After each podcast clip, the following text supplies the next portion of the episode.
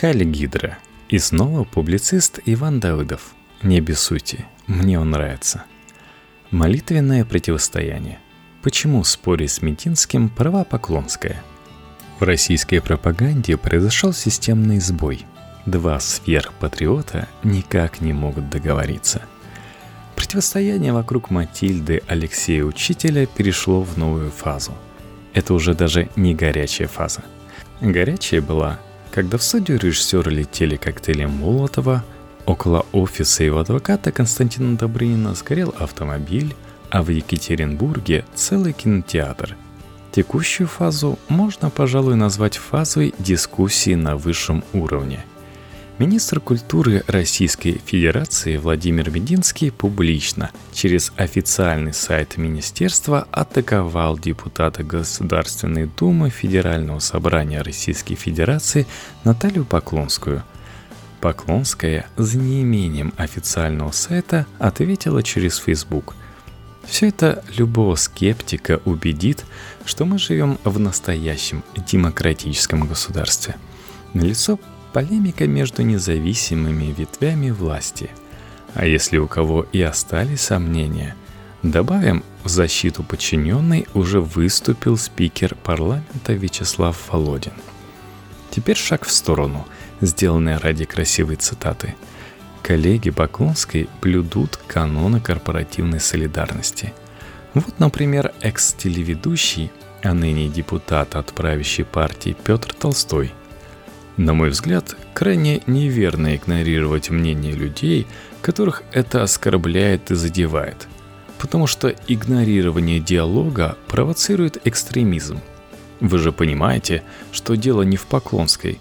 Она не себя представляет. Она не одна, за ней сотни тысяч, если не миллионы людей. Важно зафиксировать красивый ход мысли. Машины и кинотеатры горят, потому что противоположная сторона конфликта не идет на диалог. Формат диалога при этом заранее задан. А давайте мы вам ваш фильм запретим, а вас посадим за оскорбление чувств верующих или за нецелевое расходование бюджетных средств. Не согласны? ну тогда гореть кинотеатром. То есть целый веер вариантов прилагается не готовым к диалогу кощунникам. Все это, можно сказать, предельно либерально. Державные спорщики.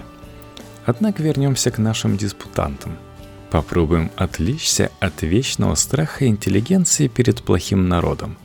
От рассуждений конспирологов об искусственной сути конфликта, призванного расколоть общество – было бы что колоть, и отвлечь россиян от каких-то там настоящих проблем. Кстати, такого рода рассуждения попадаются в передовых либеральных изданиях и отсталых консервативных пабликах. Мысль на поверхности. Даже о слухов, кто из православных, масонских, украинских, еврейских, американских олигархов стоит за происходящим и в чем его подлинные цели – Просто глянем на спор двух оппонентов – государственника и государственницы, консерватора и консерваторши. Надеюсь, я правильно образовал феминитивы. В конце концов, у нас перед глазами их прямые высказывания, которые и без домысливания дают неплохой материал для анализа. Мединский ясен и сдержан.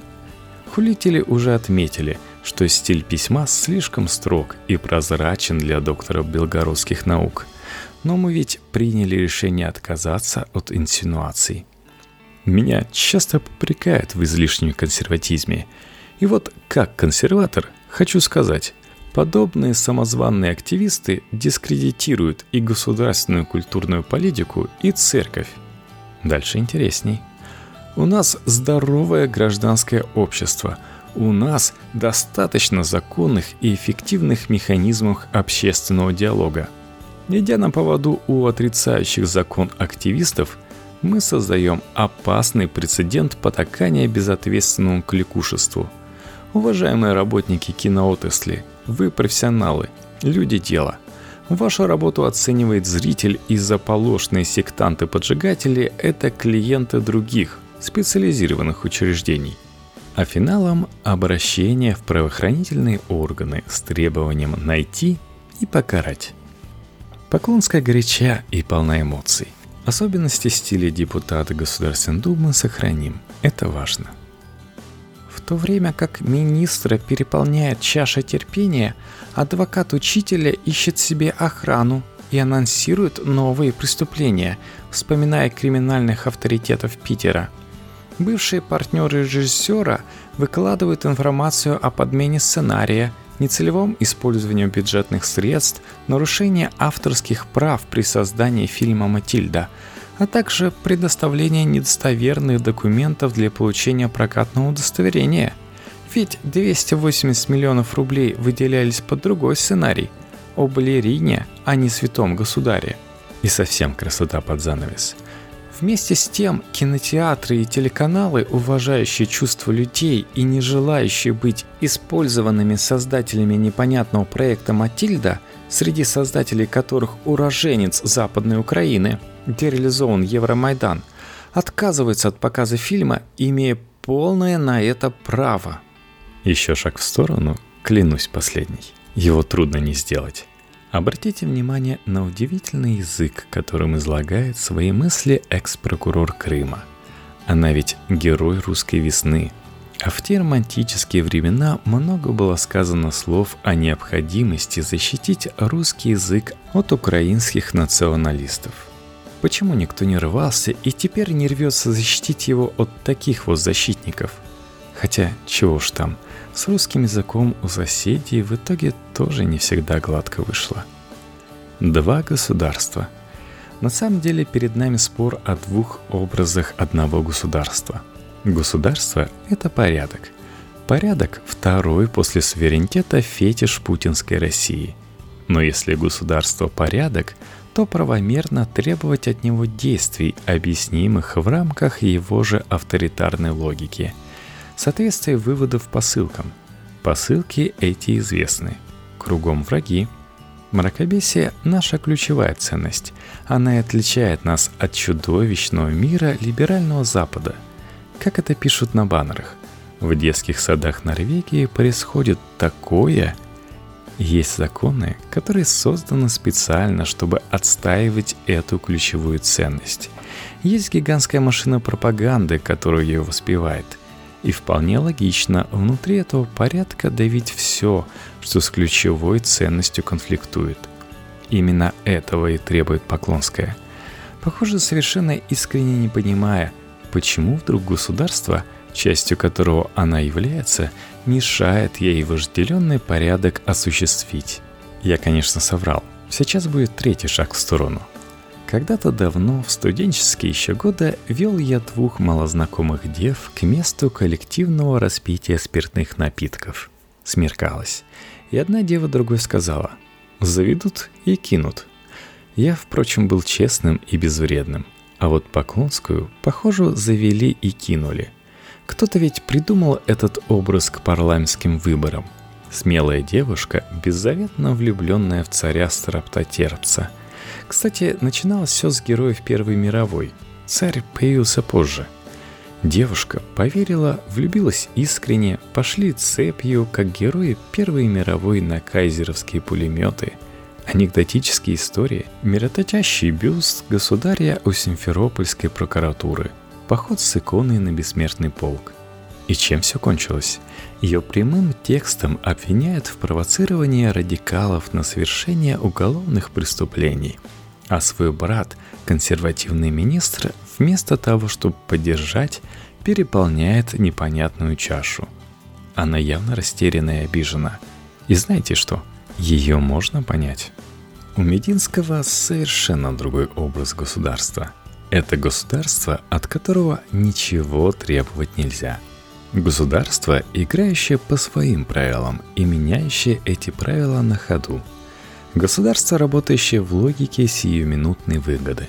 Сейчас выгодно, чтобы Алексей Учитель стал символом отсутствия цензуры в свободной путинской России. Значит, станет. И пусть умолкнут в изумлении идейно близкие, которые решились искать в действиях государства какую-то другую, человеческую, понятную логику – Жалкие самозванцы, возомнившие, будто понимают, в чем высший смысл государственного существования и решившие себя с государством отождествить. И вообще, сейчас для битья у них есть Кирилл Серебренников. Если уж так вот непременно хочется нападать на режиссера. Если потребуется, Серебренников и учитель поменяются местами.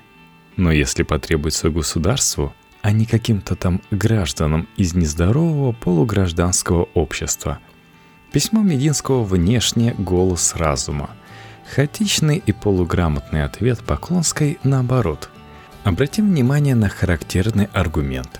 Отсылку к уроженцу Западной Украины, где реализован Евромайдан. Он ведь не Поклонской запретен. Это азбука официоза, элемент понятных правил игры – а над ней теперь смеются в том числе и за этот аргумент. Как же так? И получается, что в споре двух великих быть более понятной, более последовательной, более логичной выглядит непоследовательная и алогичная Поклонская, а вовсе не министр культуры, выверяющий каждое слово. Обсуждая спор этот, только ленивый не упомянул, кажется, малоприличный афоризм о жабе и гадюке – но больше это все похоже на кольцо из двух змей, вцепившихся друг другу в хвосты. Потому что государство то все-таки одно. Оба полемиста, его представители. И даже архитекторы, пусть не из числа главных, однако заметные. Государство само свело свое существование к логической ошибке, к противоречию в определении, к ситуации, в которой даже два сверхпатриота путинской России не способны договориться – какой ей быть. У одного за спиной при этом карательные органы, а у другого на многое готовые активисты. Проповедь любви. И у обоих страх. Поклонская, очевидно, боится последствий собственной борьбы за честь последнего царя. Прямо обращается к соратникам. Кто бы ни стоял за организацией провокаций последних дней в Екатеринбурге, Омске и Москве, и кто бы ни планировал совершение новых противоправных деяний, призываю вас остановиться. Если бы православие насаждалось кулаком и огнем, его же давно бы не было на земле. Уверена, что ни заказчики, ни исполнители указанных преступлений не имеют никакого отношения к вере и православию письме Мединского те же практические слова. Православие, оно ведь о любви, а не о ненависти. Ах, Владимир Ростиславович, что же вы об этом не вспомнили, когда судили Алехину Столоконниковой? Что-то похожее и в цитированном уже рассуждении Петра Толстого о неспособности либералов к диалогу. Ну, просто нельзя такие вещи делать. Это просто выросло в необдуманную народную месть и общественный конфликт, который никто не знает, как решить. Может, все-таки наши герои и не понимают, но чувствуют, что загнали себя вместе с горячо любимым государством в дыру, из которой не выбраться. Этого и боятся, конечно, а не того, что меня или вас убьют в кинотеатре. Такую потерю они бы легко пережили. Ну, взгрустнули бы, конечно, а пока история приобретает поистине евразийский размах.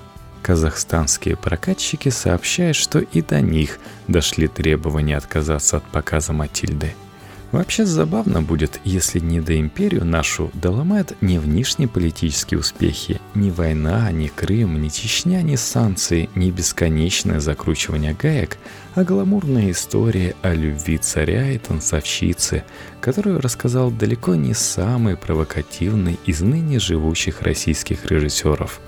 Людей вот только жалко. Да и себя –